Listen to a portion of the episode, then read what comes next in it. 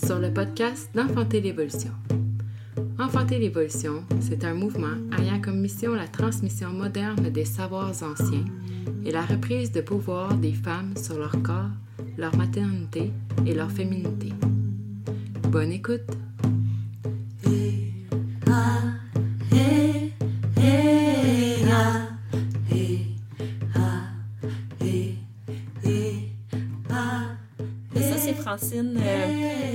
Présence d'Ingrid Bayot, euh, une femme qui m'inspire beaucoup par euh, son intelligence, par sa capacité à nommer. c'est une synthèse, mais en même temps beaucoup plus grand au niveau de, de nous emmener à comprendre l'allaitement, le postnatal avec les, pour moi, c'est un mystère. Ingrid Bayot ah aussi. Ah bonjour. bonjour, Ingrid. un mystère, tout ça. ben, je trouve que tu as une belle capacité de nous, euh, de nous emmener plus loin, à comprendre ce qu'on n'arrive pas. Euh, quand on le vit d'une façon, moi j'ai été une mère très d'une façon instinctive par la chance que j'ai eue dans mon mm-hmm. enfance, mais euh, de décortiquer pour mm-hmm. comprendre les schémas, les types, les, les ce qu'on a intégré euh, ou ce qu'on n'a pas intégré. Oui, oui, oui. Ouais. de où qu'on vient. Donc, c'est ça. Euh, c'est dans ce sens-là que pour moi, tu as mm-hmm. été un mystère parce que, en fait, tu es venu éclairer mm, quelque chose que moi, j'avais pas euh, pris le temps de comprendre. Oui. J'avais juste vécu. Ah, moi, je voulais comprendre aussi. Oui, ben, c'est ça.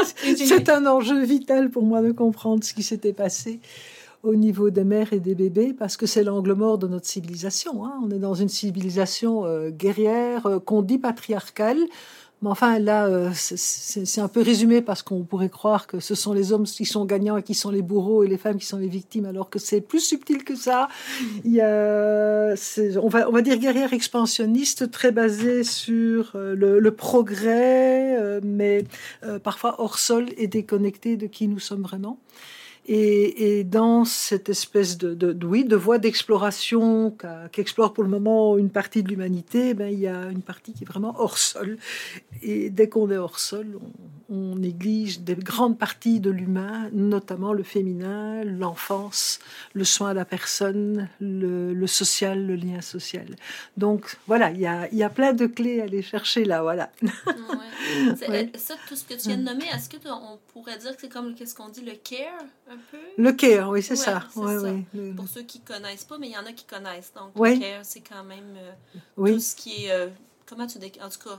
mais le, le care, c'est. Oui, c'est le social, c'est le soin à l'autre, c'est le, euh, c'est par exemple tout ce qui est en souffrance pour le moment, le soin aux personnes âgées, les écoles, les soins de santé, l'éducation. Ben, regarde tout ce qui est en souffrance dans notre culture, tout ce qui a pas de sous tout ce qui a des, restrictions budgétaires partout, bah, c'est ce qui fait pourtant la base de notre humanité. C'est de vivre euh, de manière sociale, c'est de vivre en intergénérationnel, et, et pas complètement saucissonné par classe d'âge et, euh, et, et, par euh, même, même chose pour le corps humain. Quoi. Je veux dire, tu regardes les, les, les spécialités de la médecine, tu as le poumon gauche et le poumon droit, hein, c'est à peu près ça. Quoi. Hein, mais on ne fait pas le lien entre tout, tout, le reste. Enfin, si, si, il y a des, des tranches. Pour le moment, en médecine fonctionnelle, ça se fait, mais c'est pas encore la tendance lourde de la médecine officielle. Quoi. Je veux dire, on est un symptôme, un organe, un médicament. Ouais. Hein? Ben, regarde, qu'est-ce qu'on propose pour la ménopause euh, Bon, ben, d'abord, il y a un discours absolument catastrophique, apocalyptique. on fait croire aux femmes que c'est la fin, la fin du monde. Deuxièmement, on leur prédit un tas d'horreurs. Et alors, la solution, c'est le traitement hormonal. Alors, je critique pas celles qui choisissent ça en connaissance de cause, mais bon, il y a d'autres voies, quoi. il y a, d'autres possibilités. De, Les autres voies sont pas autant, moi, ce que je remarque, euh, proposées. Oui, c'est ça pas aussi proposé. Et puis, de toute façon, on a un problème à la base social. C'est l'isolement des personnes âgées, mais qui s'isolent aussi. Parce qu'elles se demandent euh, euh, pourquoi est-ce qu'on ne vient pas me voir alors que la bonne question, c'est comment je peux me rendre utile? Dans une tribu originelle, qui, est quand même la base de la, du fonctionnement social de l'être humain, qui est la tribu, même si on n'y est plus, même si on n'est plus collectiviste, qu'on est plus individualiste et qu'on s'en va quand même vers l'individuation, c'est-à-dire l'individu autodéterminé, mais qui se remet au service de la collectivité. Ça, c'est la fin du trajet. Hein, mais à la base, on est ça. Et, euh, normalement, on, devrait être. Euh, enfin, je, on devrait tout le temps être en contact les uns avec les autres. Or, c'est bon, il y a dans des familles où on se débrouille bien, mais la question c'est pas quand est-ce qu'il vient me voir, c'est qu'est-ce que je peux, comment je peux me rendre utile. Et ça, ça, c'était à la base, c'était ça. Et là, on trouve de la place. il y a toujours. On se retrouve avec une tribu. On se retrouve avec une tribu, mais à ce moment-là autodéterminée, hein, qui n'est pas déterminée ni par les liens géographiques, ni par les liens de sang. Donc on a cette liberté-là, cette autodétermination-là par rapport à la tribu. Mm. Mais nous voilà loin de la... enfin, quoi quoique pas tant que ça. On va y revenir tout à l'heure de, de la nécessité de, de, la tribu, mais entre guillemets autodéterminée, alors euh, autour de la naissance. Oui, Ah oui, mais ça fait beaucoup de sens parce qu'on assiste quand même à beaucoup de femmes qui sont... Euh, seuls euh, dans, dans leurs appartements hein, en postnatal. En postnatal. Donc, quand on parle pour l'allaitement aussi, dans l'accompagnement. Oui, oui. Et avec peu d'exemples. Peu d'exemples et parfois peu de modélisation dans leur histoire personnelle. Euh, bon, moi, je suis l'aîné de famille, j'ai quand même eu un petit frère qui avait 12 ans de moins que moi. Mais euh, c'est pas le cas partout. C'était une famille nombreuse dans, dans ces années, 60. Il y avait encore des familles nombreuses en Belgique. Et, moi, je suis des années des années 80, puis je suis la 11e d'une famille de 12. Donc c'est plutôt rare. J'étais marginalisée et bizarre. Oui, oui, oui, oui, 80, c'est vrai que ça devenait plus rare au Québec. Hein? Ça. Donc euh, c'était. Euh, mais c'est ce qui fait aussi, moi, mon intérêt à, à comprendre parce que euh, c'est ça. Je, je, vois que les femmes ont besoin. et euh, c'est aussi une inspiration euh, pour avoir été auprès des femmes. Mm-hmm. Donc, ça m'a apporté à, vouloir en savoir plus puis à pouvoir être. Mais c'est exactement. Donc, il y a toi et Ingrid dans ton parcours. Il y en a qui ça, ils te connaissent. Ben, tu es quand même connu mais euh, ils sont en Belgique, au Québec, euh, en France. En France, oui, oui. Moi, j'ai travaillé des années en France. D'ailleurs, je continue, euh, je continue, puisque maintenant par Zoom, il y a beaucoup de Françaises qui s'inscrivent. Et bon, les deux tiers de mes activités sont européennes par Zoom. Et quand le bassin de population français par, par rapport aux Belges est nettement plus gros. Hein. La France est mon plus gros client, si je puis dire, même par Zoom. Tu vois, et puis j'ai travaillé pour l'Institut Connaître en France pendant 27 ans. Hein, depuis sa fondation jusqu'en décembre 2019. Et là, j'avais des contrats dans les hôpitaux, donc les hôpitaux français. Hein, et là, j'ai quand même beaucoup, beaucoup, beaucoup circulé. Je connais très bien la France. non, mais pour ceux qui ne connaissent pas, à part oui, oui, ton titre. Ben, je suis sage-femme en Belgique. Donc, euh, et à l'époque, il fallait d'abord être infirmière et puis sage-femme. Il fallait passer par l'école d'infirmière. Ce que je ne regrette pas parce que je trouve très intéressant d'avoir eu justement cette approche de l'être humain donc j'ai fait des stages avec des personnes âgées, j'ai fait des stages en périculture, puis j'ai fait des les stages, et ça m'a aussi permis le fait d'être infirmière quand j'ai arrêté la salle d'accouchement parce que bon j'ai travaillé dix ans en salle d'accouchement à Bruxelles, mais à un moment donné je me sentais plus à l'aise dans la manière de travailler parce que la péridurale est arrivée, ce que j'ai béni à deux mains, hein, parce que franchement c'est c'est nécessaire qu'on ait une technique pour soulager les femmes. Tu sais, les femmes arrivent de plein de trajectoires familiales et personnelles différentes.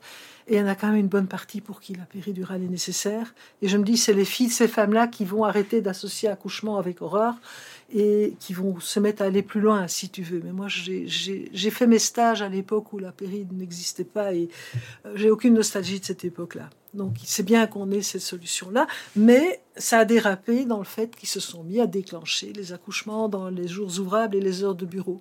Et là, je voulais plus travailler comme ça, donc j'ai arrêté. Et là, le fait d'être infirmière, j'ai pu travailler en néonatologie dans un gros hôpital universitaire où euh, euh, ils étaient en avance. Écoute, j'attendais ma troisième fille qui va avoir 34 ans dans quelques jours.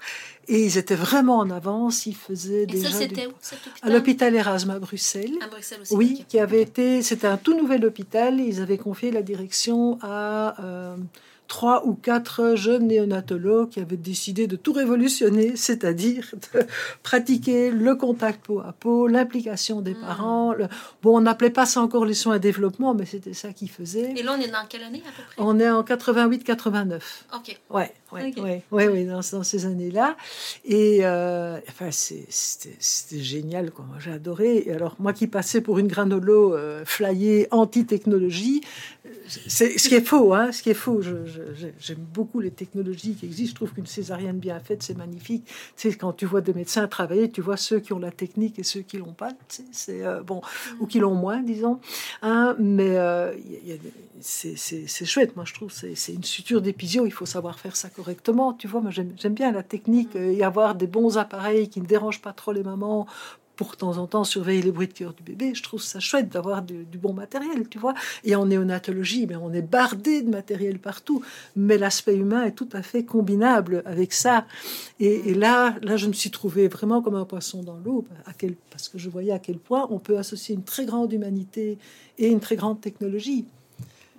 Là, il faut arrêter d'opposer les trucs, quoi. C'était un lien tu te sentais vraiment comme un lien entre les deux mondes qui, Oui, mais même pas entre les deux mondes, entre deux trucs qui se complètent mutuellement. Parce que quand tu es sûr que ton bébé va survivre parce qu'il est né à 32 semaines et qu'il n'est pas en danger de mort, les parents sont beaucoup plus à l'aise. Ils sentent qu'il y a une équipe qui connaît son travail, qu'il y a une équipe d'infirmières qui fonctionne bien. C'est des infirmières spécialisées. Hein. Bon, moi, j'étais sage-femme, donc j'étais engagée plus pour le, côté petite haine, comme on dit en Belgique, c'est-à-dire euh, les, bébés qui allaient quand même bien. Je n'ai pas travaillé en soins intensifs parce que j'avais pas les compétences requises, mais euh, quand les parents se sentent en confiance dans une équipe qui connaît son boulot, ben, ils se détendent, ils se sentent bien pris en charge technologiquement, ça va, tu sais, ils sentent que c'est maîtrisé, donc ils peuvent alors investir leur bébé. Et là, ils se sentent encouragés par l'équipe qui fait ça aussi. Donc, euh, c'est pas vrai qu'il faut choisir entre les deux. Mhm. C'est, et, regarde de pouvoir euh, en obstétrique avoir les antibiotiques, avoir euh, des, des, salles d'accouchement bien équipées, avoir la salle d'op qui est prête pas loin, pouvoir faire les césariennes d'urgence, mais c'est merveilleux. Enfin, tu sais, avant, on hésitait de faire une césarienne parce qu'on savait, on, attendait trop longtemps parfois. Là, maintenant, bon, maintenant, on en fait un peu trop, mais ça, c'est un autre débat. Mais tu vois, la péridurale aussi, c'est une technique fantastique. Mais si on, comment est-ce qu'on l'utilise? C'est toujours ça. Tu as un marteau, tu casses la tête au voisin ou tu construis une maison? Bon, la technologie en soi de valeur dans le cadre dans lequel et le projet dans lequel elle est utilisée. Hein, elle est faite pour l'être humain et non pas l'être humain pour la technologie. C'est toujours ça. Tant les déclenchements sans raison médicale, c'est dingue. Hein, euh, euh, ça. Oui, parce que dès que tu rentres dans le déclenchement, on rentre dans ce qu'on appelle le toboggan interventionniste. Tu mets le pied dans l'engrenage, la main dans l'engrenage et hop, c'est parti quoi. On sait très bien qu'il y a plus de, de césariennes quand on déclenche l'accouchement. Alors si on n'a pas une bonne raison médicale pour la faire, le déclenchement, c'est-à-dire la balance bénéfice-risque, bah là, sais, moi, quand je voyais qu'il y avait euh, beaucoup de bébés très gros le 15 juin et le 15 décembre, hein. ça c'est fou le nombre de bébés qui devenaient subitement trop gros à l'échographie. Oh. Hein, oui, oui, il faut déclencher, madame, parce qu'il va être. Alors après ça, tu sors une crevette de 3 kilos. Bon, bon. Alors, je vais pas faire le, procès parce que je ne vais pas mettre tout le monde dans le même bateau. Je trouve qu'il faut toujours garder la nuance dans tout ça. C'est tellement varié les gens que j'ai rencontrés que je peux pas donner un avis ni diaboliser l'un ou l'autre. Non, ça je suis pas capable. On peut aller chercher le meilleur des deux mondes. oui. ouais, ouais. C'est aussi les termes scientifiques sont une façon de, de préciser. Mais oui, c'est hein, précis. C'est précis. Oui, oui, oui, oui. Tu sais, quand on fait des revues de dossiers, on écrit en, en, simplifié et on sait très bien euh, de quoi on parle, quoi. Sais, euh, tout, tout, en initial, mais non, on se comprend entre nous. Mais quand on s'adresse à la parent, à la personne, on, va parler un langage qui nous permet de communiquer, évidemment. C'est qui, qui respecte. Et je, vois quand même des équipes qui cheminent bien avec ça. Tu sais, hospitalière, extra-hospitalière. Euh, il y a euh, et je crois aussi que le, fait que les femmes se réapproprient certaines choses par la base, tu vois, va faire bouger les équipes. C'est parce qu'ils n'auront pas le choix à un moment donné. Hein. Alors, bien sûr, il y a des trucs qui font gadget.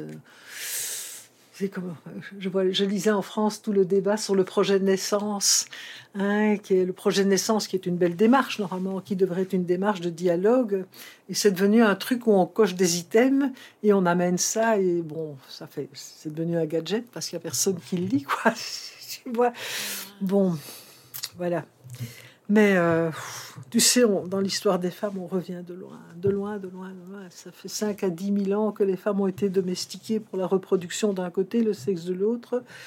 Partout, il y a civilisation guerrière et militaire et expansionniste et stratifiée, des, donc des civilisations de type qui sont bâties sur une grande violence interne, hein, avec l'exploitation des uns par des autres. C'est plus des sociétés de coopération comme ont été à la base notre, notre système humain tribal. Ce sont des sociétés de, de domination. Chaque strate domine les précédentes, qui va jusqu'à l'esclavage. Et finalement, quand tu vois même dans la Rome antique, à part quelques femmes qui arrivaient au pouvoir via un conjoint ou par elles-mêmes, ben, le, gros, gros des femmes, si tu veux, étaient soit esclaves, soit mariées, mais, esclaves de, leur classe, devaient faire des bébés. Et des bébés légitimes de préférence, parce que sinon, c'était pas très très mal vu. Hein, et on est on est dans la, suite et j'espère la fin de ce mode de fonctionnement-là, parce qu'il faut qu'on sorte de là. Tu vois, ça veut dire que chaque, chaque femme qu'on rencontre, comme doula, comme sage-femme, comme médecin, euh, a une histoire derrière elle, de sa propre histoire, mais qui porte d'une manière consciente ou plus ou moins consciente l'histoire de sa mère, de sa grand-mère, etc. on parle un peu de mémoire cellulaire. De mémoire cellulaire, qui peuvent être conscientes ou non, sans être euh, dans le fatalisme. Tu vois, c'est parce que sinon j'aurais jamais accouché à la maison. parce que quand je regarde l'histoire de mes ancêtres femmes, c'est plutôt catastrophique. Euh, d'où vraiment catastrophique, c'est fou. Euh, sans rentrer dans les détails, mais c'est pas pour rien que j'ai fait tout ce chemin et que j'ai voulu étudier pour comprendre, comprendre ce qui s'est passé, quoi. comprendre ce qui s'est passé dans cette famille-là. Mais finalement, quand je regarde un peu autour de moi, dans tellement de familles autour de moi, tu sais, avec un, mépris de l'individu, une exploitation des femmes. Mais, et puis alors, quand tu regardes les deux guerres en Europe, et, bon, avec des répercussions mondiales, hein, mais l'exploitation des hommes aussi. Parce que les hommes, dans, les hommes dans les armées, ça a été une horreur ce qu'on leur a fait faire. Il faut et ça, c'est depuis l'Antiquité qu'on a enfermé les hommes dans des armées. Normalement, la combativité masculine est là pour défendre leur groupe humain avec des relations significatives. Donc, ils vont défendre leurs enfants, leurs femmes, leurs sœurs, leurs grand-mères, leurs mères, leurs oncles, leurs tantes. Tu vois, les hommes jeunes, oui, sont combatifs, oui, sont plus musclés. La testostérone, ça rend combatif. Mais c'était une combativité qui était de protection et pas de destruction au service d'un despote. Pendant toute notre scolarité, on nous a appris à admirer des grands mégalomanes complètement psychopathes euh, mais non, mais enfin, il faudrait qu'on arrête un peu d'admirer ça, quoi. C'est les grands conquérants, euh, Jules César, Napoléon et compagnie, mais c'est des malades mentaux, quoi. Ils veulent contrôler le monde, ça va, quoi. Ah, arrêtez, arrêtez. C'est chaque fois des millions de morts, alors des millions de femmes mm. violées, des millions de femmes exploitées. Et regarde partout, il y a un discours nataliste. Non, non, c'est rien de drôle. Regarde entre deux guerres, le, le discours nataliste en France comme en Belgique a culminé entre les deux guerres bah oui, il fallait bien qu'on ponte pour faire la chair à canon de la guerre suivante, quoi. C'est scandaleux. C'est alors maintenant on arrive tout doucement à dire autre chose, mais je vois encore que même dans l'initiative des 1000 jours en France, il faut prendre soin de la mère parce qu'elle est enceinte. Il faut prendre soin de la femme parce qu'elle allait. Il faut prendre soin de la femme parce qu'elle s'occupe du bébé. Le bébé ira mieux si vous vous occupez de la mère. Oui, mais la femme qui est là, là, c'est quoi l'idée? Il y, a une, personne humaine là, qui ne se justifie pas uniquement parce qu'elle soit prendre un bébé, hein. c'est pour la personne elle-même. Et ça, j'insiste ça dans mon bouquin sur le quatrième trimestre, qui est un peu le, où j'ai voulu condenser tout ce que j'avais appris en 35 ans de lecture, parce que je sais pas si tu vois, mais une sacrée biblio dans ce bouquin-là. Oui. Hein, et euh, tu vois, on est ici dans ma bibliothèque. Ben, ça, c'est ce que tu vois ici autour de toi, c'est qu'une partie. Hein. Ah. il y a encore une autre pièce dans ma chambre. Et puis, plusieurs livres. Il y en a. ouais, ouais, ouais, Vous voyez pas, mais on est, on est entouré. Une bibliothèque derrière, une bibliothèque devant. Et je suis très possessive avec mes bouquins et je les annote, et je les corne et je les amoche. Donc je ne, je ne les revends pas. Ils sont invendables. non, parce que j'y reviens, j'y retourne. c'est, euh, ouais, ouais, ouais. Tu es une grande euh, recherchiste aussi. Tu as été chercheur quand même dans ta façon de faire ton livre, le quatrième trimestre. Oui, mais très autodidacte. Hein. Je, je voulais pas qu'on me dise dans quelle direction aller parce que je trouve qu'il faut être capable de faire des hyperliens. Et moi, c'est l'histoire m'a donné beaucoup de clés, tu vois. L'histoire de l'humanité, euh, parce que quand même notre physiologie, elle s'est bâtie en prenant appui sur tout ce qui fonctionnait chez les précédents. On est, on est dans l'histoire de l'évolution des espèces sans me réduire au darwinisme, hein, parce qu'il a fait quelques courts-circuits, et puis il a été très mal compris. Euh, quand il dit la survie du plus adaptable, ça a été compris ah, en pleine époque essor industriel capitaliste, la survie du plus apte et du plus cruel, hein, donc euh, ah. du, plus fort. Du plus fort, donc du plus cruel. Donc ça justifiait toute une série de choses. Et, là, là, non, c'est pas vrai, parce que tu as d'autres secteurs comme Jean-Pierre Petit et tout ça qui ont fait. Non, c'est pas lui. Attends. Il s'appelle Petit, mais je ne suis pas sûre du prénom. Enfin bon, bref. Euh, un, un, biologiste, botaniste, qui explique à quel point les petites espèces, les petits, les, petits, enfin, les, les, bestioles dans la terre invisible sont hyper importants dans l'histoire du vivant sur la planète. Il a appelé son livre s'appelle La raison du plus faible. Ah, oui, oui, c'est très intéressant. Ah oui, oui, oui, oui, oui, oui, c'est la, c'est pas seulement la raison du plus fort, quoi. Et on se rend compte que l'histoire de la vie sur la planète, c'est un gigantesque jeu de coopération.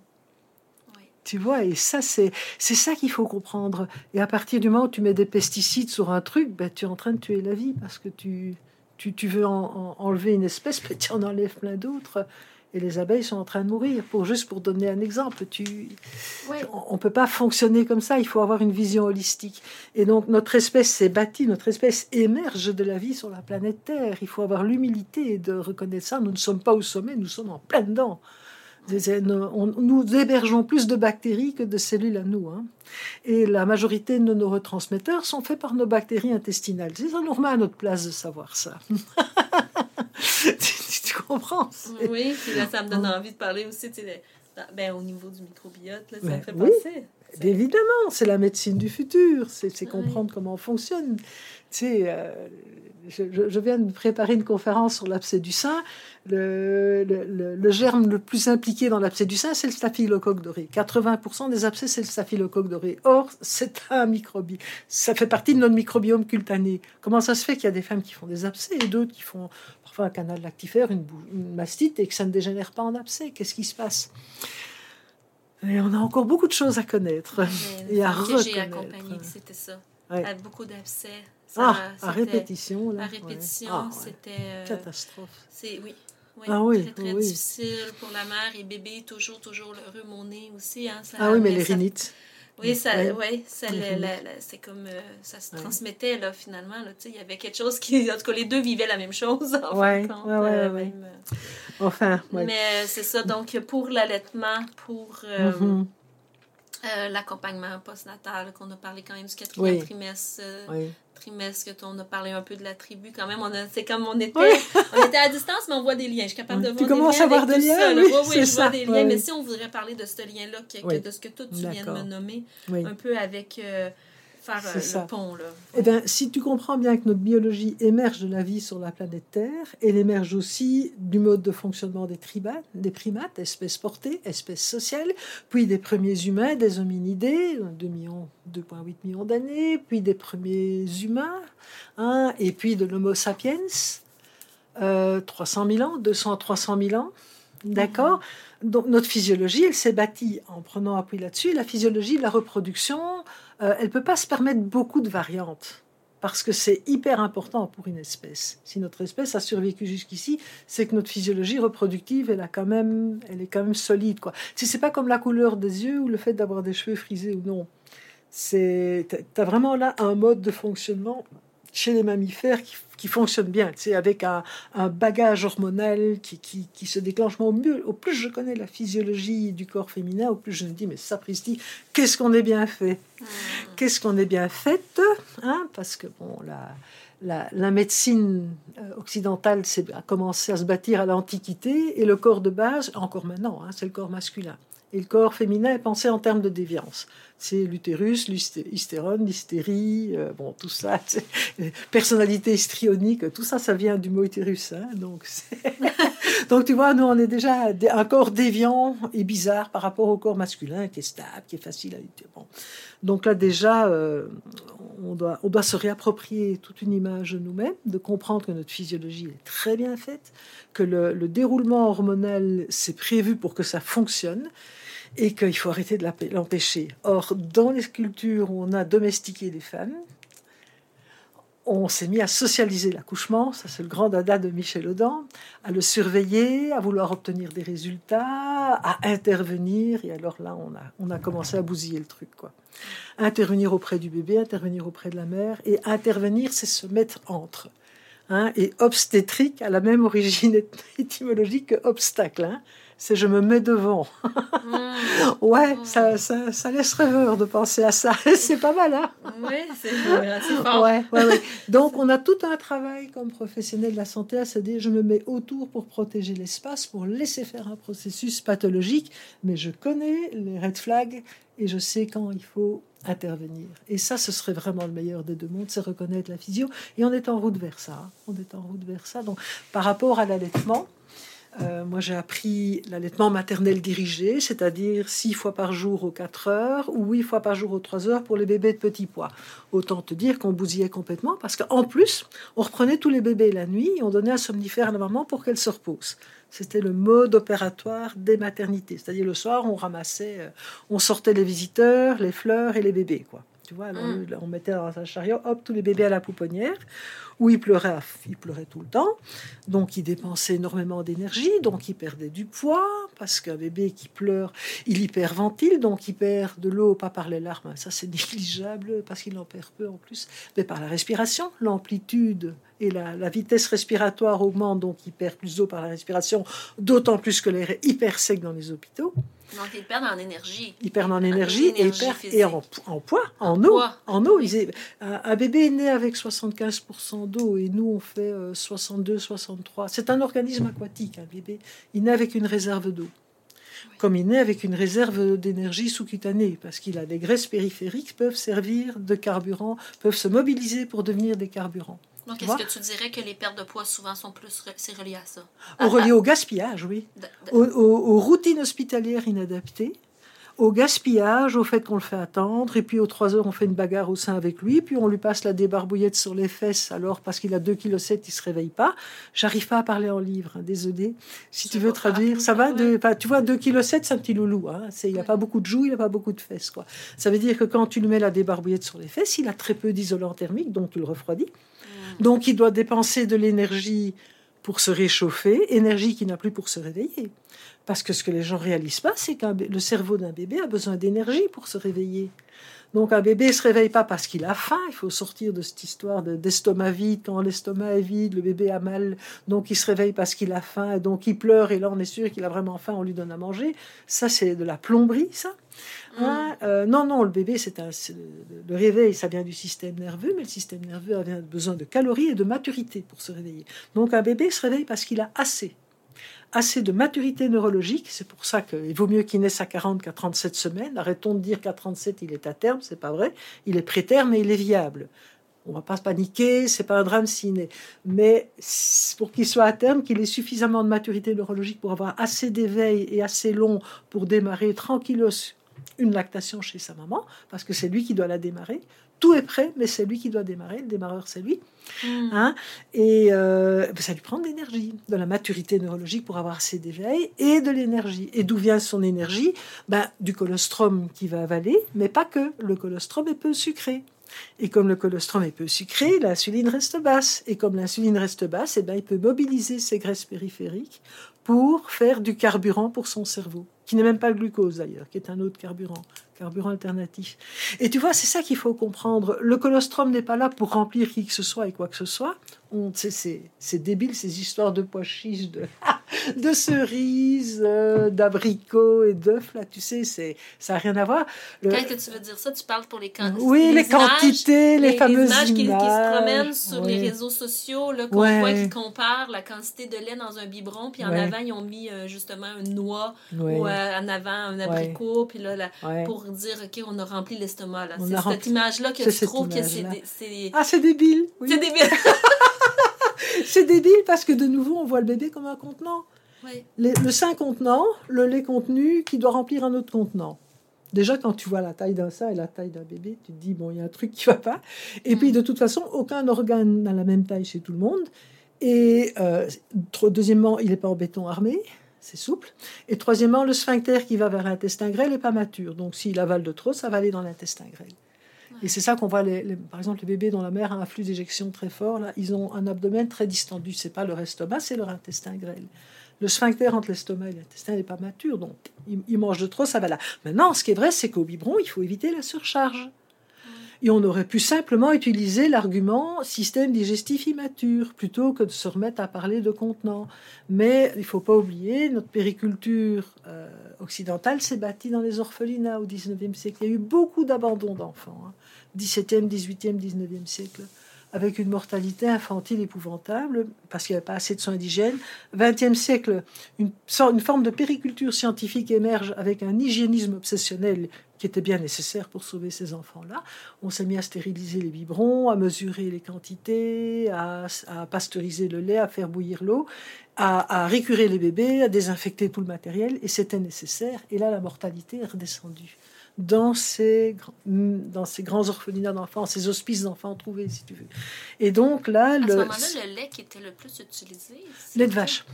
oui, parce que c'était le moins cher. Hein. Oui, oui, c'est le seul argument. Oui, oui parce qu'il y a du, du lait d'année, euh, le lait d'année, ça a été utilisé, le lait de brebis aussi, qui a quand même des protéines plus petites. L'idéal eût été du lait de guenon, mais essaye de mettre à tire-laine guenon, elle va te bouffer le nez avant que... tu vois Et le, on était en plein essor de l'industrie laitière et c'était quand même ben les vaches qui étaient. Au Québec, ici, les guenons sont plus, euh, sont plus durs à trouver.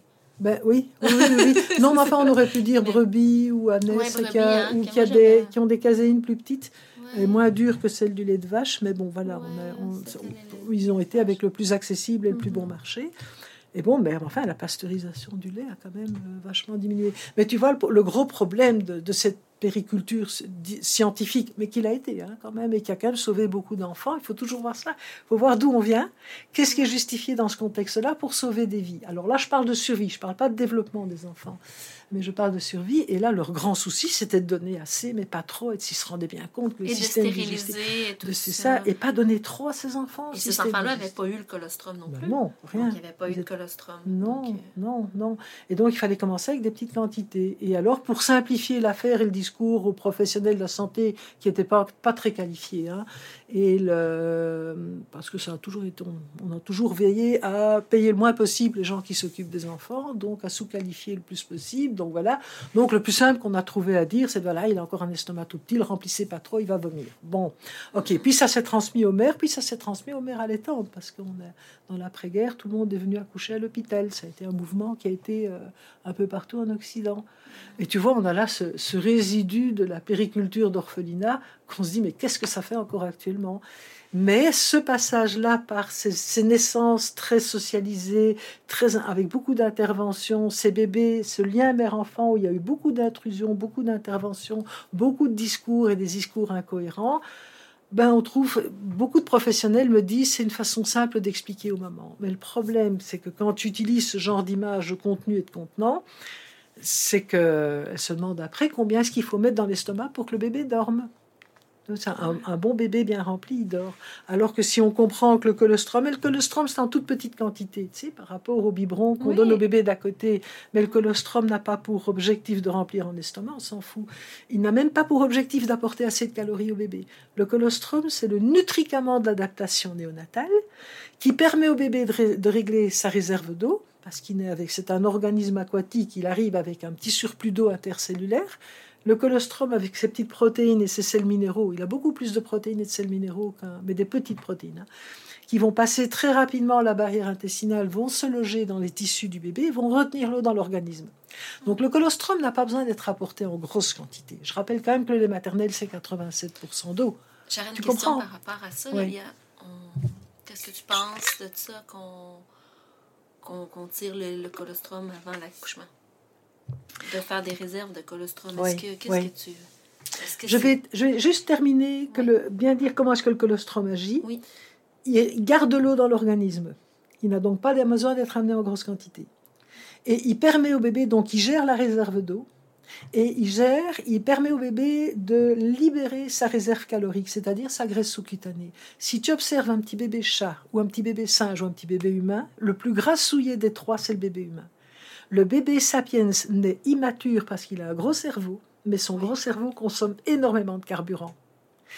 Eh ben, ce que, l'intelligence de la vie a trouvé dans le faire naître avec beaucoup de graisse sous-cutanée. Nos bébés mm. sont gras. ils sont grassouillés, ils sont joufflus, ils, ils sont des rondeurs, ils ont des petits plis partout. Et nous, femmes humaines, on est programmés pour les trouver beaux comme ça. tu vois? Et d'ailleurs, je vois toujours la surprise quand je travaillais en néonatologie des, des mamans qui voient leur bébé prématuré pour la première fois. Il est tout ridé.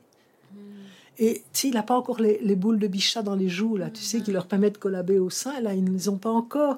Donc, ils ont l'air de petits vieillards. C'est très, très particulier. Et c'est dur pour eux parfois. Donc, parfois, alors c'est encore mieux qu'ils fassent des gros câlins peau à peau. Comme ça, moi, ils cajolent leur tout petit bébé qui est, qui, mon Dieu, j'ai vu tellement petit. oui. moins beau. oui, qui trouve oui. qui fait pitié. Qui fait pitié, qui trouve. Mais on dirait pas un bébé, non? On dirait pas un bébé humain, c'est, il est encore tout mince et ils sont ridés, c'est très particulier, hein, comme des petits bébés sages en fait, hein, qui s'accrochent plus vite. Alors maintenant, tirer du colostrum en prénatal. Ce sont, il y, a, il y a 30 ans, ce sont des consultantes en lactation en Australie qui ont eu l'idée de faire ça pour des mères diabétiques. Ouais, parce que euh, les mères diabétiques ont un, flux de, glucose sanguin qui swing. Donc le, leur fœtus reçoit euh, un taux instable de glycémie. Bon, la glycémie placentaire est un peu plus basse que la glycémie maternelle, mais elle fluctue quand même. Ça veut dire que leur pancréas est hyper stimulé pendant toute la grossesse. Donc, ils vont beaucoup stocker. Quand un bébé, l'insuline fétale sert surtout à stocker des gras. Hein. Ça va? Donc, donc, c'est des bébés qui stockent énormément de graisse, mais qui ont un pancréas tellement réactif que quel que soit ce qu'ils mangent en postnatal, ils font de l'insuline. Ok. Ouais, ah et c'est embêtant parce que bon, ils, ont, ils arrivent avec leur patrimoine là, ils sont gras, hein, ça, ça, ils sont gros ces bébés là, mais ils ont perdu la clé du coffre. La clé du coffre, c'est le glucagon. Si tu veux du glucagon, il faut que l'insuline soit basse. Donc, qu'est-ce qu'on fait avec ces bébés-là? Bah, Ils sont gras, ouais, mais ils peuvent pas libérer du carburant à partir de leur graisse périphérique. Donc, il faut surveiller leur glycémie et il faut compléter avec des préparations commerciales. Mais les préparations commerciales, c'est du lait de vache qui a été dilué par deux. Donc le lactose est dilué par deux. Il faut le diluer par deux, sinon tu as trop de protéines. Mais il faut le resucrer. Parce que sinon, tu n'as plus assez de sucre. Un cerveau de bébé a besoin de plus de sucre. Quel est le sucre qu'ils vont prendre? Tout le monde dit Ah, mais ils vont prendre du lactose. Ah non, c'est trop cher à faire. Ils vont prendre du fructose. C'est beau, le fructose, c'est le sucre des fruits. Ça, c'est du marketing. En fait, c'est du sirop de maïs. Le, fructose vient du sirop de maïs, qui est un sucre terriblement diabétogène. Ah, mais le sucre des fruits, c'est pas diabétogène. Ben non, parce que tu as des fibres, tu as des sels minéraux. Euh, bon, tu pas que du sucre dans les fruits. Mais, tu vois comment est-ce qu'on a détourné le truc? Parce que c'est très bon marché, le sirop de maïs. C'est fait en grosse mmh, quantité. Ça, ça donc, le problème. Oui, c'est ça. Et donc, résultat des courses, on doit leur donner des suppléments dans les premiers jours de vie parce qu'ils ont encore un pancréas super excitable. Oui, mais on leur donne un supplément qui surstimule le pancréas, donc ça prend beaucoup de temps. Donc, sachant ça, ils se sont dit, et si on faisait exprimer du colostrum, du colostrum, on en fait vers la moitié de la grossesse, on commence à en faire. Hein. Euh, bon, vers la fin de la grossesse, on va faire un petit stock de colostrum, 37-38 semaines. Alors là, il y en a qui disent, ah, elle va accoucher prématurément. Je dis, attends, attends. Quand tu fais de l'ocytocine pour sortir du colostrum, t'en fais, mais mille fois moins quand il y a un orgasme. Hein. Alors, il faut l'autorisation du médecin. J'étudie le téléphone avant de t'envoyer en l'air. Bon, bon, alors ça va. si, tu peux avoir des relations sexuelles, tu peux tirer ton colostrum. Qu'on arrête d'emmerder les femmes avec ça. Ah, tu vois? Non, non, mais enfin, écoute. C'est important euh, ce que tu viens de nommer quand même, parce ben qu'il y en a qui vont dire, ben là, ça stimule l'accouchement, ça stimule les contractions. Donc là, ben, finalement, écoute, comme ça. Tu connais beaucoup de femmes qui ont réussi à déclencher leur accouchement stimulant leur mamelon, toi. Ça prend des heures. Et il faut que tout soit prêt. Tu sais, le nombre de récepteurs ocytocine sur l'utérus augmente par 40 dans les heures qui précèdent un accouchement spontané. Alors, tu sais, c'est pour ça qu'on peut faire l'amour et que c'est pas abortif. Avoue que j'aurais été un peu contre-productif, hein, mm-hmm. que, que l'orgasme soit abortif. Ouais. Bah oui, on ne serait pas là pour en parler, notre espèce aurait disparu. ça. Parce que nous, comme femmes, mm. contrairement aux autres femelles, on reste disponible sexuellement, euh, même si on n'est pas prête à faire des bébés, quoi. C'est-à-dire toute notre vie, même après la ménopause. tu vois? Donc ça n'a rien à voir, même enceinte, même. Donc voilà, c'est le désir, il est là, c'est autre chose. Hein voilà. Alors, euh, bon, pour revenir. C'est vraiment un bon sujet intéressant par exemple, qui pourrait faire un autre bon podcast parler de ça. Ça, m'intéresse beaucoup, moi. C'est un autre. C'est quand même euh, un mystère, ça aussi, pour certaines choses, moi, par rapport à. Ah, non, non, quand tu comprends les besoins d'un bébé humain, tu comprends que ça. Tout, l'ocytocine est à la base du lien social. Ah, oui. Bon, alors toutes les façons de faire de l'ocytocine sont agréables. Faire du lait, faire l'amour, chanter ensemble, les chorales. Tu sais que les grottes les plus décorées sont celles où la voix humaine résonne le mieux? Ah oui Ouais. J'avais lu un article là-dessus, c'est fascinant. Donc, tu vois, chanter ensemble, les grands repas festifs. Le feu, c'est circulaire. On, on, est autour du feu, on mange ensemble, c'est festif. Enfin bref, où est-ce qu'on en était encore dans le colostrum? Oui, c'est ça, le bébé de mère diabétique. Donc je te disais que c'était les femmes, des consultantes australiennes qui avaient suivi tout ce raisonnement-là. Et dit plutôt que de supplémenter avec des préparations commerciales qui contiennent du fructose, est-ce que ce serait pas plus intelligent de supplémenter ces bébés qui supportent mal les apports discontinus? Tu vois, il faut vraiment les surveiller par rapport à ça, comme pour les bébés prétermes d'ailleurs. Ils n'ont pas, les bébés prétermes ont peu de, de réserves les bébés euh, de mère diabétique ont des réserves, mais elles ne sont pas disponibles. Parce qu'il ne peut pas faire du glucagon parce que son insuline est trop, son pancréas est trop excitable et il fait de l'insuline. Donc on dit on va les supplémenter avec du colostrum exprimé à l'avance. Et ça a marché très très bien. On les stabilise beaucoup plus rapidement. Et maintenant elles ont une génération de recul. Euh, c'est que les filles des, des mères diabétiques font moins de diabète de grossesse que les, filles qui ont été supplémentées avec des préparations commerciales. Hein, oui. Oui, oui. Parce que c'est l'affaire de quelques jours, hein, de les supplémenter. Une fois que la montée de lait s'installe, ça va. Là, c'est, là elles s'en sortent. Et puis le pancréas s'est calmé. Et là, elles s'en sortent de nouveau. C'est vraiment la période que le strom où il faut faire attention. ça, c'est vraiment peu de femmes qui vont avoir besoin, ben, peu de femmes, il y a quand même des situations, mais comme on a parlé du diabète, où ça peut être nécessaire. Diabète insulinodépendant, diabète de grossesse, encore que là, il y a toute une discussion sur la définition du diabète de grossesse. Enfin, on ne va pas rentrer là-dedans, parce que je ne connais euh, pas. Sinon, hein, on pourrait dire que c'est pas nécessaire. C'est, de nouveau, tu vois, il y a un truc qui est arrivé et je vois qu'il tend à devenir systématique. Or, il y aurait moyen de faire une bien meilleure gestion du bébé en maternité si on revoyait un peu nos routines hospitalières. Mais je vois des hôpitaux qui, plutôt que de remettre en question le fait qu'ils pèsent le bébé tout nu, qui, qui alors il panique sur la balance, il, il enchaîne les réflexes de moraux, plutôt vouloir à tout prix laver les bébés à jour zéro. Maintenant, c'est jour 1, c'est déjà ça. Enfin, on pourrait postposer ça à quelques semaines.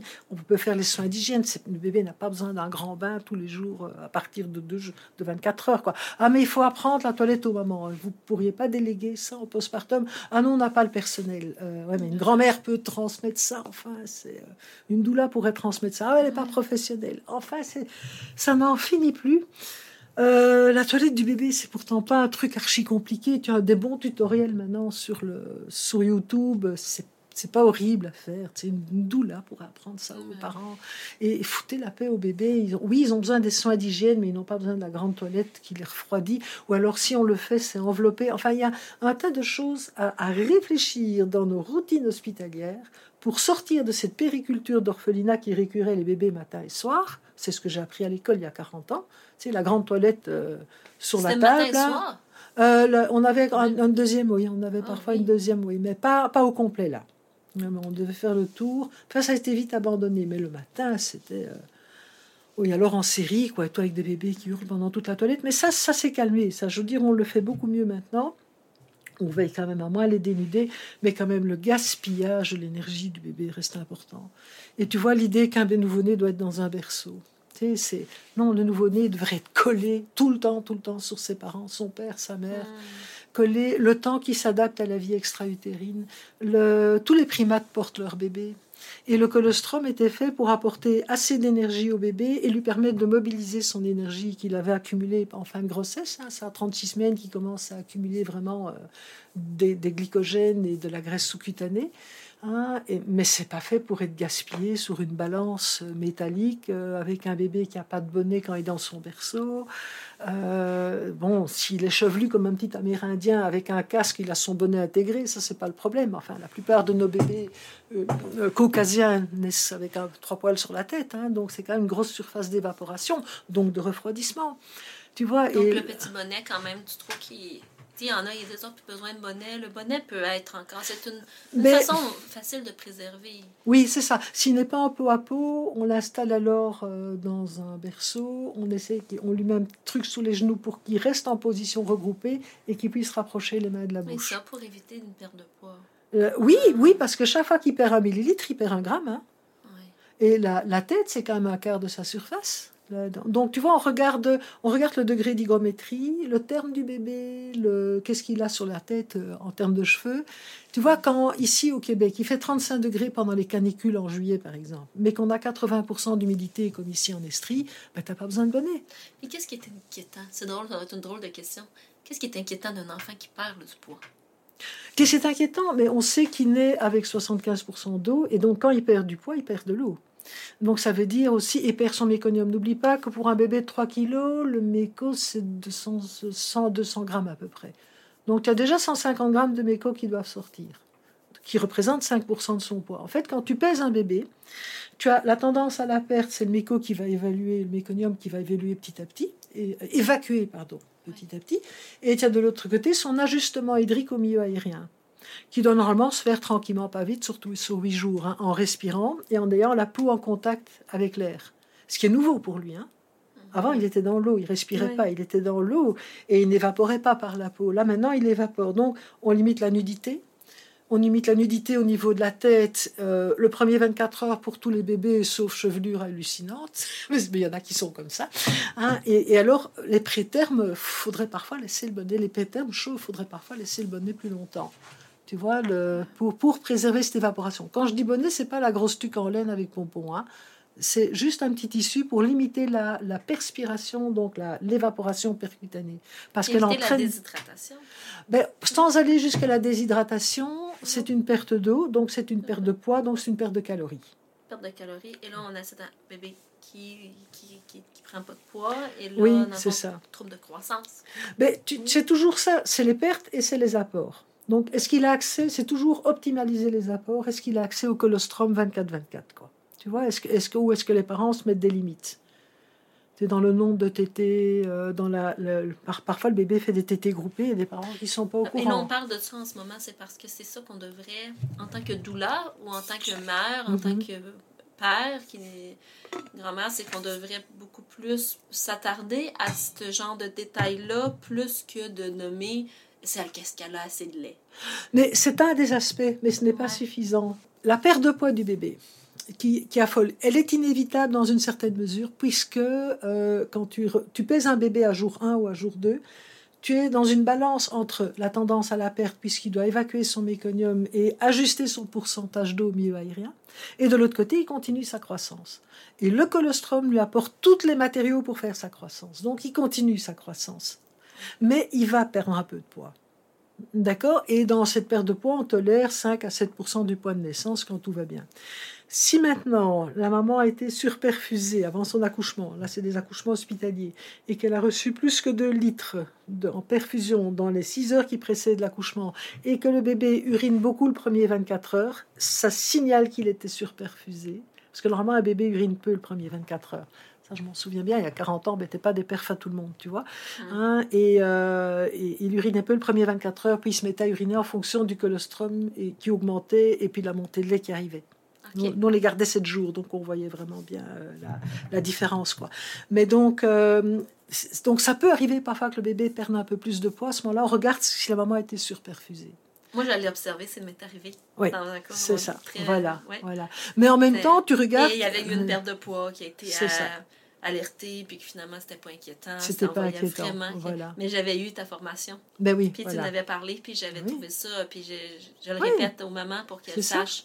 Tu vois, c'est toujours la même chose. En médecine, ne jamais s'arrêter un chiffre. Mm.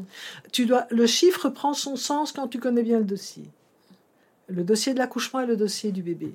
Parce que si cette nuit on l'a retrouvé avec du méconium qui lui sortait par le cou, là, tellement il en avait tout fait en une fois, ce qui arrive parfois, hein, il le sort en une fois, ben, c'est sûr que le matin il aura moins de poids que la veille. Tu vois, donc c'est là aussi toujours regarder qu'est-ce qui s'est passé. Ah, mais alors attention, il y a des bébés qui naissent qu'on met sur le ventre, on attend, il fait son méconium sur la. Il a un peu froid, il fait beaucoup de méconium sur le ventre de la maman, on est suite. Puis quand tu le pèses, il y a déjà presque plus de méconium. Attention, celui-là peut pas perdre 10%. Hein. Tu comprends? Parce qu'il y a déjà un 100 grammes qui est déjà sorti. Donc c'est ça aussi que signifie le poids de naissance. Ouais c'est un bébé euh, euh, normoperfusé avec son béco dans, le coco, ou c'est un bébé, tu comprends? Et quand il perd du poids, bien sûr qu'on va regarder l'allaitement, mais tout l'allaitement, pas juste est-ce qu'elle a assez de lait, parce que ça, ça veut rien dire. la lactation doit démarrer à ce moment-là. Tu peux pas, 0-3 jours, tu peux même pas décider si une maman a assez de lait ou pas. Elle est en phase colostrale et le bébé doit démarrer la lactation. D'accord? Donc, c'est, est-ce que le bébé est positionné? Pour aller chercher un maximum de colostrum. Est-ce qu'il n'y a pas de restrictions culturelles autour des tétés?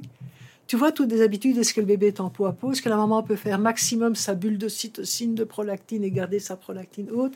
C'est beaucoup plus, beaucoup plus outillant que est-ce qu'elle a assez de lait qui accuse la maman? Tu vois, est-ce qu'elle a assez de modélisation? Est-ce qu'elle lui a montré c'est quoi le comment placer, comment aider son bébé à se placer au sein? Est-ce qu'il a une prise large asymétrique, nez dégagé, euh, qui va chercher un maximum de colostrum à chaque bouchée qu'il prend? Tu vois, c'est ça, c'est ça qu'on va regarder. Et puis, euh, s'il perd du, poids, parce qu'ils vont, vont tous en perdre un petit peu, bon, ben, est-ce que ça reste raisonnable par rapport au poids de naissance? Et si ça va plus loin, est-ce que la maman a été surperfusée? Est-ce que ce bébé a été séparé? Est-ce qu'il a eu des, des soins inadaptés où il a braillé sa vie parce qu'une stagiaire a fait son examen sur la toilette du bébé. dans le genre de truc, euh, tu vois, où, hein, où tu as encore des, monitrices qui disent Oui, mais si tu le pèses avec un lange, tu n'auras pas le poids exact du bébé. Ben, tu mets ta balance à zéro avec le lange. Tu mesures comment ta farine, toi? Tu la mets sur la balance comme ça? Tu mets ta balance à zéro avec le lange, avec le, le, petit drap, et puis tu enveloppes le bébé dedans, et un bébé, ça se pèse enveloppé recouvert, tourné sur le côté, et pas à plat dos comme ça sur une balance, à enchaîner les réflexes de Moreau, ça prend des plombes en plus pour voir, pour lire le chiffre en plus. tu, vois, donc c'est tous ces petits gestes-là, les petites économies intelligentes, et bien utiliser le colostrum, ne pas nuire à son accès, et veiller à ce que le bébé ait une prise du sein optimale. Donc optimaliser les apports, reconnaître les signes que le bébé est prêt à téter, pas attendre qu'il pleure. Ça aussi, tu vois. Ah, un bébé pleure quand il a faim. Non, attends, le bébé se réveille, il est prêt à téter. On voit qu'il refait les gestes de la vie intra-utérine quand il allait déglutir son liquide amniotique.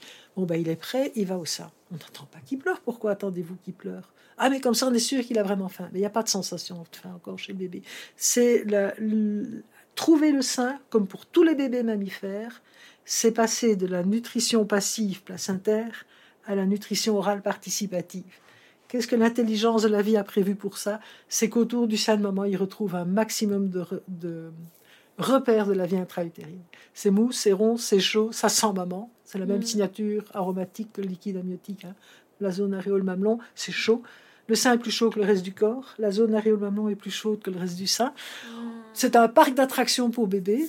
Il y en a toujours l'un ou l'autre qui me fait un clin d'œil en disant pas que pour les bébés. J'ai dit oui, enfin bon, on va parler ici, on parle des bébés. et, il va trouver. Il va trouver parce que ses réflexes archaïques vont s'activer et il va à un moment donné mettre la zone aréole mamelon en bouche. Et pas juste le mamelon d'ailleurs. Tu vois, et, alors là, il va obtenir un peu de déglutition. Ah, pas mal, pas mal. Et il va recommencer. Il mémorise et il recommence.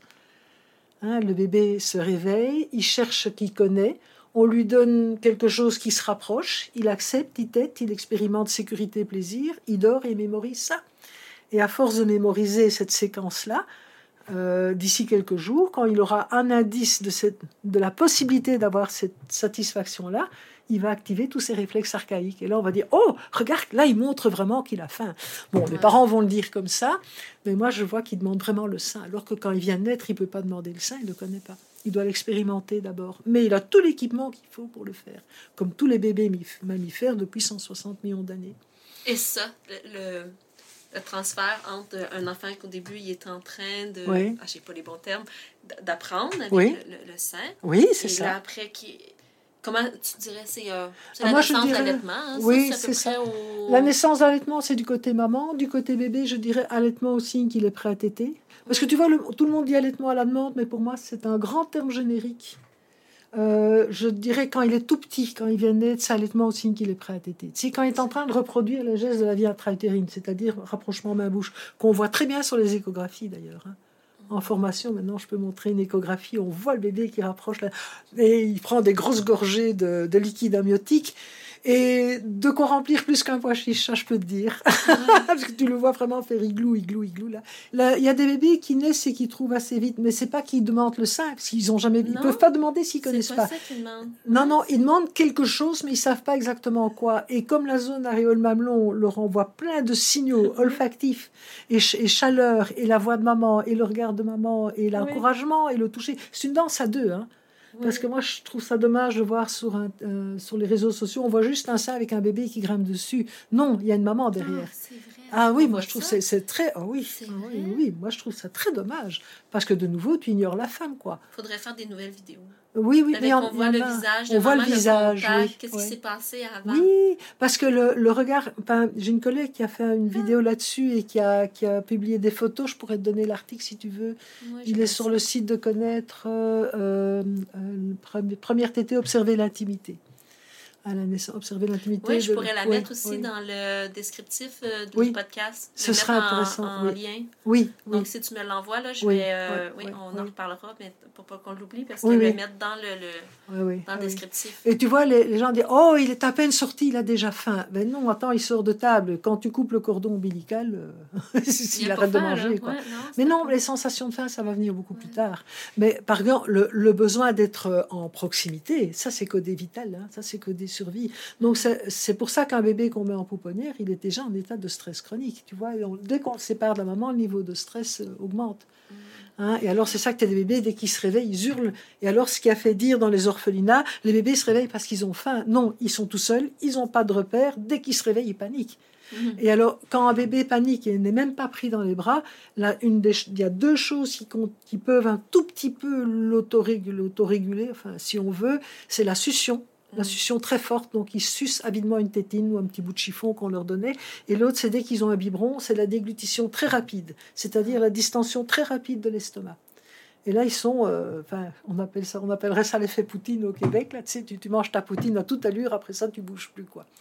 Hein, c'est le remplissage, la réplétion gastrique très rapide crée cet effet d'abrutissement. Et alors on disait, ah ben quand tu, quand tu es une péricultrice et que tu observes ces bébés-là, ils se réveillent en hurlant, donc il a faim. On lui met ça, il tête avidement. Et dès qu'il a fini de boire, parce qu'il a bu à toute allure, parce qu'on coinçait les biberons dans les berceaux en vitesse maximum, comme ça on ne devait pas s'en occuper, bon, ben, euh, après ça, il est paf, comme on dit, et il bouge plus, quoi. Ah ben voilà, c'était ça, il avait faim. Tu vois? Et, et, alors, ça a amené à la fois un appauvrissement des représentations du bébé et une réduction du bébé à, au contenant qu'il faut remplir pour qu'il dorme. Et ça, on traîne encore ces représentations-là avec nous. Et pour calmer le jeu, on a dit oui, mais attention, c'est juste la taille d'une cerise puis d'un abricot, faut pas en mettre de trop. Parce qu'avant, on leur en mettait beaucoup pour qu'ils tiennent tranquilles. Hein. Hmm. Tu vois, parce qu'on n'a pas le temps de s'occuper des bébés. C'est subtil. Que quoi? Il y, a, une subtilité entre les deux, vraiment, parce que en même temps, quand on allait nos bébés, on, on, ressent à un moment donné, on dit, oh, regarde, il est sous. Oui, oui, c'est ça. On dit il est sourd, rien. Mais le but, c'est du lait maternel. On a respecté euh, son, ça. son besoin de boire. Oui, et puis attends, la différence entre un bébé qui avale un biberon tout seul dans son berceau et le bébé qui est au sein, il a les trois satiétés au sein. La réplétion gastrique, bien sûr, il a besoin de matériaux de croissance et il a besoin de le ressentir, d'accord? Mais aussi la satiété relationnelle, il était en relation, on l'a mm. regardé, on lui a parlé, il y a eu des interactions humaines. Un bébé sapiens devient sapiens avec d'autres sapiens, hein, avec des mm. regards, avec des paroles, avec des mots, hein, parce que sinon ils se développent pas, ils survivent mais ils se développent pas. Et alors il y a la troisième satiété qui est la satiété sensorielle. Le, le, le, lait humain change de texture en cours de tétée, il change de goût en fonction du moment de la journée, de ce que tu as mangé, etc. Donc sensoriellement et sensuellement, il y a mm. la satiété sensorielle est là le, débit aussi du lait. Oui, qui, ben, qui, est différent, mais, qui change. C'est ça. Et alors, tu es, tu ben, parfois, il mange très vite, parfois, il mange plus lentement, parfois, il mange plus vite. Et ça, c'est les différents flux d'éjection. Au biberon, c'est... Pareil. ça va à toute allure, surtout quand on tient le biberon verticalement. Hein, d'ailleurs, maintenant, on dit de plus en plus, on éduque les parents qui donnent le biberon à tenir le biberon beaucoup plus horizontalement pour que le bébé fasse l'effort. Comment ça s'appelle dans cette position-là Horizontal, pacifier, un truc comme ça. enfin, le, le, biberon J'avais été chercher une vidéo à un moment pour montrer. Oui. Euh, le bébé avait tendance beaucoup, beaucoup à faire des reflux. Bah, tiens. Puis euh, on avait revu la position au biberon. Euh, c'est ça, voilà. Parce que moi, j'ai, c'est ça, j'ai je me sens parfois analphabète euh, au niveau de la, environ, ah, c'est plus difficile, donc je m'aide avec euh, des vidéos et tout ça, parce que je Mais elle avait vraiment des, des, difficultés, beaucoup au niveau de leur digestion, beaucoup de vomissements. Oui, ben, écoute, un bébé, euh, tu, sais, avec même avec le prématuré, quand j'ai travaillé en néonat, on a remarqué que quand on le remplit, parce que là, ils ont une sonde gastrique, hein, ils ont une sonde qui va dans l'estomac.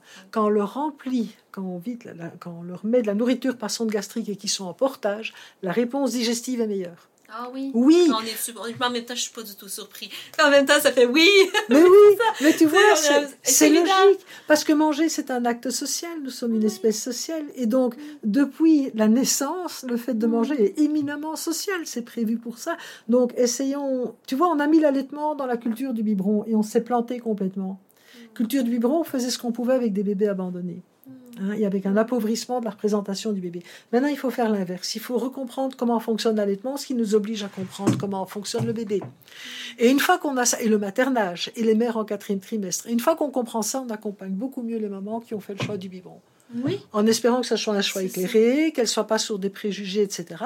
Une fois qu'elles ont fait leur choix, on les accompagne là-dedans et on leur montre comment donner le bébé de manière, donner le biberon de manière sapiens, c'est-à-dire bébé dans les bras, qu'on regarde, qu'on parle, qu'on embrasse, qu'on sniffe, tu vois, et qui fait, et qu'on parle en même temps, et qu'on chouchoute, et que, alors j'ai pas de temps en temps on se dépanne parce qu'on a un trajet à faire, il a son biberon dans le siège auto. Tu sais, le dépannage occasionnel, c'est pas ça qui, c'est les habitudes autour.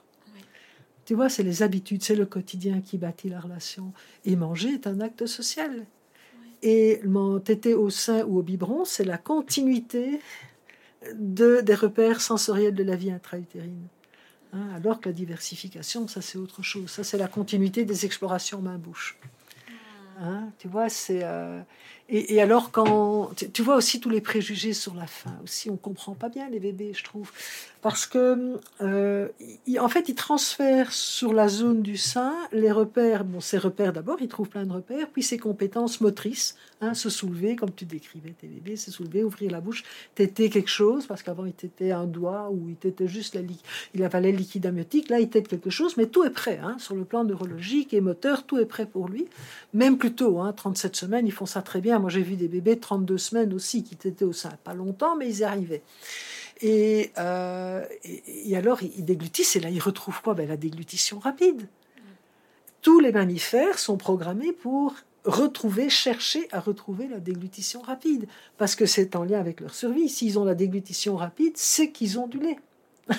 et donc ils sont satisfaits. Donc tu vois, c'est bien programmé, c'est bien imaginé. Mais comme c'est à la mamelle pour les uns, au sein pour les autres, ils auront en même temps les interactions et la chaleur et la protection qui est en lien avec leur espèce. Pour des petits souriceaux, ça sera du léchage. Pour un bébé humain, ça sera les soins du siège, ça sera la toilette, mais alors la toilette adaptée à ce qu'il peut prendre comme sensation, ça sera les regards, ça sera le langage, ça sera les câlins, les bercements, les berceuses. C'est tout cet ensemble-là, les interactions propres à l'espèce. Et là, on est en mode développement et pas seulement en mode survie. La périculture scientifique. C'est là qu'on voit qu'une femme a besoin de support pour être présente. Oui, oui. Et parce que c'est c'est juste, ça peut, c'est à prioriser. Dès son temps avec euh, son maternage, son, pour laisser place à l'intuition, l'instinct d'embarquer aussi, laisser place à... Ah, on va partir sur un autre, l'instinct Le fameux instinct. L'instinct, mais il y a quelque chose qui peut embarquer là quand même au niveau de hormonalement. Hormonalement. Si hormonalement déclencher l'hormone. Oui, oui. Tu sais, on a... Euh, moi, j'ose plus parler d'instinct maternel. parce Alors, que c'est un pour une autre demi-heure. aïe, aïe, aïe. aïe, aïe, il faut se revoir pour parler d'instinct. Mais euh, oui. Parce qu'il y a des gratifications, il y a des gratifications biologiques. Toutes les hormones du maternage, prolactine, endorphine, ah ocytocine, et alors dopamine. Quand il n'y a pas trop d'ocytocine, on peut faire la dopamine. Ah les, deux sont antagonistes, mais bon, elles peuvent arriver Mais je comprends ton hésitation avec le mot instinct, euh, parce que tu as moins ça parce qu'on parle en même temps, on a de la mémoire cellulaire qui est là plus que les hormones. C'est ça. Moi, moi, ce que, moi, ce que je parle maintenant, c'est des gratifications biologiques, parce que toutes ces hormones-là arrivent aussi dans la zone de récompense du cerveau. Et normalement, tout est fait pour que la jeune maman. Gratification biologique. Oui, les, ancrages biologiques du maternage. Les ancrages biologiques, mais qui sont communs à tous les mammifères, hein, parce que.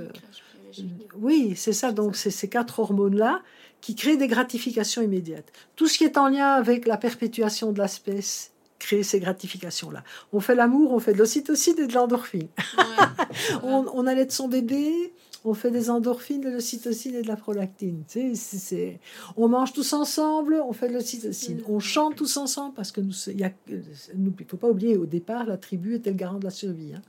On survivait pas seul, c'était impossible. Donc hop, on chante, on fait des rituels tous ensemble, on fait de l'ocytocine. Tu vois, l'ocytocine est à la base du lien social. Et, et c'est un, une gratification sociale immédiate. Est-ce que ce serait ton mot de la fin pour les mamans qui nous écoutent ou les femmes, les doulas? Oui, c'est ça. Donc, de protéger l'espace pour que cela puisse immerger. En sachant que, que des femmes disent Je ressens que j'ai l'instinct et je sais quoi faire. Il y en a qui l'ont.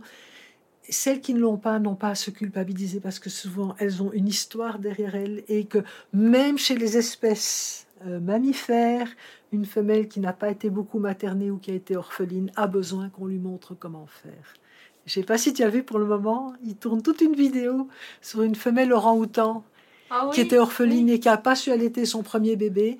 Eh bien, c'est une des gardiennes du zoo qui est venue allaiter son bébé devant sa ah. cage et qui lui a donné des cours prénataux. Et là, elle avait. Donc, tu vois que dans les espèces évoluées, où le maternage est complexe et long aussi, et doit s'adapter à cette croissance de l'enfant et des compétences de l'enfant, la modélisation sociale, donc la mémoire cellulaire, avoir reçu, et si on ne l'a pas, la modélisation sociale est encore plus importante. Oui, la modélisation. La modélisation, avoir vu faire. Une petite fille qui grandissait dans une tribu avait vu faire. Une guenon qui grandit dans son groupe social, elle voit faire. Si elle est orpheline et toute seule dans un zoo, elle voit pas faire, elle sait pas quoi faire. Tu vois, et euh, nous n'avons pas... même pour les poules. Oui, une ah poule qui n'a pas, pas, été couvée ah ouais. va avoir moins tendance à couver ses œufs. Allez, tiens, ben, tu vois, comme quoi, là, ça, c'est la mémoire cellulaire. Alors, tu imagines comme les doulas et les, les, professionnels de la santé qui tournent autour de la naissance ont aussi cette mission-là actuellement. D'autant plus qu'on retrouve c'est quoi un bébé. On comprend enfin c'est quoi un bébé. Je dis pas enfin parce qu'on le, on le retrouve. Hein. On l'a perdu pendant quelques millénaires. Euh, avec, à des degrés divers selon les moments de l'histoire, parce que l'histoire n'est pas linéaire, hein. il y a des hauts et des bas, etc. Dépendamment de la géologie aussi. Euh, de, la, géographie, aussi, de, la temporalité de la géographie. Mais puisqu'on est en mode retrouvailles ici, c'est nécessaire qu'il y ait des modélisations et qu'alors qu'il y ait aussi euh, pour, pour, enfin, des modélisations pour comprendre la norme biologique du maternage proximal et de l'allaitement, mais aussi de l'environnement pour retrouver la norme sociologique qui a permis à une espèce comme la nôtre, avec des bébés immatures, d'advenir sur la planète, c'est-à-dire le groupe social. Et le soutien, et l'aide, et les rituels, et la fête, et la valorisation, et la cohérence. je me rappelle un beau souvenir qu'une fois, quand j'allaitais mon enfant, euh, que ma nièce était venue à mes côtés, le, menton à côté, euh, sur mon bras, à regarder comment je le mettais au sein, puis comment qu'elle le regardait téter. Puis que cette ah même nièce-là, ben, elle m'a demandé, euh, c'était ben, dans mes mhm. premiers accompagnements. Ah, elle, m'a demandé, c'est ça, tu vas être là à la naissance de mon enfant, mais elle avait regardé, elle aimait ça, elle disait qu'elle apprenait. Oui. Puis elle m'en a reparlé quand Mais ça m'a rappelé. Puis d'ailleurs, elle est sur le bord d'enfanter en ce moment pour un troisième enfant. Donc euh, ça m'a fait penser à elle. J'avais le goût de partager ma petite pensée qui monte et que comment c'était agréable de sentir aussi qu'un enfant pouvait regarder. Ça m'avait fait plaisir qu'elle regardait quand j'étais. Mais oui, mais oui, parce que là, euh, c'est ancré pour toujours. quelque chose d'important. Oui. C'était la modélisation. Mais c'est la modélisation. Et qui commence à ce moment-là, qui commence là, tu vois. Donc c'est ce, ce qu'ils ont enregistré là, dans un cadre sécuritaire, avec quelqu'un qu'elles connaissent. Parce que je ne me vois pas aller à l'été dans une classe de maternelle, tu sais, c'est, euh, parce que là, c'est complètement hors contexte, c'est pas préparé. Tandis que dans une relation significative, oui, là, ça se fait, c'est normal, tu vois. Et euh, voilà, elle l'a enregistré pour toujours. C'est, euh, je, vois mes, filles ont toujours entendu parler d'accouchement et d'allaitement. Elles, n'avaient aucun doute sur leur capacité à accoucher, à, enfanter et à, et à allaiter. Aucun doute. Alors que moi, j'étais pleine de doutes. j'ai dû faire le j'ai dû faire le chemin de génération où il y avait eu beaucoup de pertes dans les, générations juste avant moi. Quoi. Ça, c'est normal parce que c'est à peu près pour tout le monde. Bon, au Québec, c'est un peu différent parce que la population est restée rurale plus longtemps. Mais en Europe, on était déjà urbanisé, industrialisé. Euh, deux guerres qui ont, qui, ont, qui ont massacré des générations entières. Ça a été. Euh, ici aussi, hein, les guerres ont eu leurs impacts, mais Ici, ouais, avec oui. aussi d'orphelinat. Oui, oui, les orphelinats, il y en a eu beaucoup aussi. Hein. Euh, mm -hmm. des, ouais, des, programmes. Euh. Oui, oui, oui. La, la périculture scientifique d'orphelinat a permis à la fois de sauver beaucoup d'enfants au niveau de survie, mais de rester, de ne pas aller dans le mode développement. Or, le développement, c'est au sein de relations significatives, c'est avec une figure d'attachement stable. C'est euh, donc c'est bon, dont le modèle habituel, c'est la famille, quoi. Hein la famille, la proximité. La proximité, c'est ça, oui, mais pas que mère-enfant, avec du monde autour, tu vois, pour soutenir la mère. C'est Minicote qui disait un bébé tout seul, ça n'existe pas. Moi, j'ajoute une maman toute seule, ça n'existait pas. ah, ouais, c'est pas notre, c'est pas comme ça que notre espèce a hmm. pu euh, avancer, euh, émerger sur la planète. Et pourtant, en ce moment, on entend tellement de femmes qui disent qu'elles se sentent seules. Ouais. Ouais, On se sent souvent seul. Oui, oui. Et là, tu vois, dans ma génération, on se sentait seul, mais bon, si on faisait un petit peu de portage, un peu de massage, on se sentait très bon. Mais là, mhm. maintenant, je veux dire, l'information sur c'est quoi un bébé, sur le lien d'attachement, sur ce dont il a besoin, tout ça a augmenté. Et il y a quand même les, femmes se mettent la pression et elles ont raison pour pour donner plus à leur bébé. Elles savent que bon, c'est les neurosciences, tout ça, tout ça, il y a beaucoup de choses. Mais c'est vrai qu'on a ça, une autre pression aussi. C'est une autre pression et d'autant plus que les connaissances, et c'est pour ça que j'ai écrit mon bouquin sur le quatrième trimestre, les connaissances par rapport à ce que vivent les femmes ne, sont pas assez connues. Donc on est de nouveau très centré sur le bébé, faites-en toujours plus, madame mais de vous, on s'occupe pas. quoi. On, on a de la misère à trouver l'équilibre dans la balance. C'est pas l'équilibre, c'est carrément être comprendre comment fonctionne notre espèce. C'est pas un équilibre entre plus ou moins de maternage, c'est comprendre comment fonctionne notre espèce. Il y a une diade mère-enfant au départ, et que cette diade a besoin d'être entourée, sinon notre espèce serait jamais advenue. Les, les bébés avaient besoin de maternage proximal et pas de la périculture scientifique ils, ont aussi besoin de liens d'attachement, de liens significatifs et de cohérence. Et, ça, c'était possible que parce que la mère était incluse dans un tissu social qui était cohérent. Et ça, nous ne l'avons pas. Et alors, les confinements ont achevé le bazar. Hein. Ça, c'était euh, les mères qui ont accouché dans les confinements, ça a été épouvantable. L'épreuve que ça a été pour les unes les autres, là, c'est oh, oh là là c'est devenu un trauma pour ça. On, on assiste maintenant à, leur deuxième bébé ou, qui ont vécu des naissances en confinement en 2020. Mettons, et là, elles, ont leur deuxième enfant en 2022-2023. Et l'accompagnement est, est, euh, est, beaucoup à, accompagner des traumas, à accompagner des, craintes, à des. Euh, de, de sentir, j'ai entendu beaucoup, euh, devenir mère, pour moi, c'est égal prison. Ah oui, égale prison. Égale prison ah parce que c'était euh, ça ça, ah l'événement, l'effet confinement. L'effet confinement, oui. confinement a amené l'effet prison. Avec Association, oui, je deviens mère et c'est une prison. Je retourne, je retourne en prison. Oui, ouais, c'est arrivé euh, quelques fois là, dans les derniers accompagnements que j'ai fait.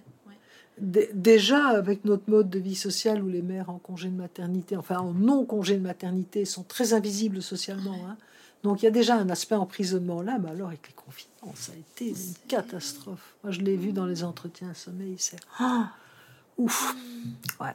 Ouais, voilà. Mais bon, donc comme quoi, la norme biologique ne peut pas être séparée de sa norme sociologique, parce que nous sommes des êtres sociaux et qui a nature et culture vont toujours ensemble, toujours, toujours. Nous sommes naturellement culturels. Là, je cite Boris Cyrulnik. Ah oui, ah oui. Nous sommes naturellement culturels. Ouais. Hmm. C'est très beau comme euh, de la fin finalement. Oui. Parfait, merci. voilà. Beaucoup, beaucoup, beaucoup. Quel précieux euh, échange. Je vais, me, je vais, que je vais réécouter. D'accord. J'ai besoin de ces termes-là qui sont importants. Puis c'est difficile pour moi de les mettre en bouche, mais en même temps que je trouve que le, de changer des termes, de changer, va amener à évoluer, les, mm-hmm. aider les consciences, aider les, les la modélisation et tout ça. On, va, euh, merci, c'est un précieux podcast. Euh, j'ai adoré le temps qu'on a passé ensemble à partager. Et merci à tous ceux qui vont avoir entendu et euh, partagé. Partager. C'est de l'information importante. Parce que comme mm-hmm. juste l'image qui se promène sur les réseaux sociaux, on la voit, je la vois mm. tout le temps. Ah oui. Elle se promène beaucoup et je l'ai même déjà partagé moi-même. Oui, oui, parce que mais tu vois juste un bébé sur un sein et on, de nouveau, on est focalisé sur le bébé et pas sur l'ensemble. Un bébé tout seul, ça n'existe pas. Donc, euh, on, a, ça, droit, on a le droit à l'erreur, mais on a le droit de se oui, de, bien sûr. et de se réajuster et de comprendre plus. Oui, oui, c'est ça. C'est pas une erreur à condamner, c'est juste, on a, waouh, c'est chouette de donner des informations sur le bébé. Maintenant, faisons mieux, donnons aussi l'information sur la mère. Et les doulas, vous êtes là-dedans, hein, dans cette dynamique-là. Hein. Euh, vous n'êtes pas là pour les bébés, vous êtes là pour les mères, pour les parents et pour l'ensemble de la famille, pas pour l'un ou pour l'autre. Je trouve qu'on a la chance, comme doula, de voir une vue d'ensemble. Oui, oui, oui. De voir autre chose que les chiffres. Mais parfois, parfois c'est les chiffres qui nous manquent. Mhm, parfois, c'est les chiffres qui. Euh, c'est pour ça l'importance du lien aussi, de communication entre les professionnels de la santé mhm. euh, et, nous, les doulas. Mhm. Donc, euh, en tout cas, merci profondément. Très heureuse. Ça me touche le cœur. Euh, je me sens privilégiée. Et puis, je sais qu'il y a plein de gens qui vont avoir le privilège de nous, nous écouter. Oui, oui. Puis, au plaisir.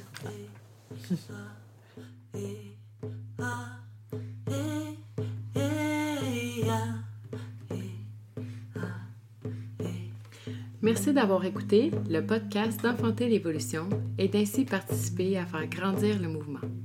C'est avec un feu brûlant dans notre cœur que nous créons ces espaces pour vous. Au nom du collectif, merci.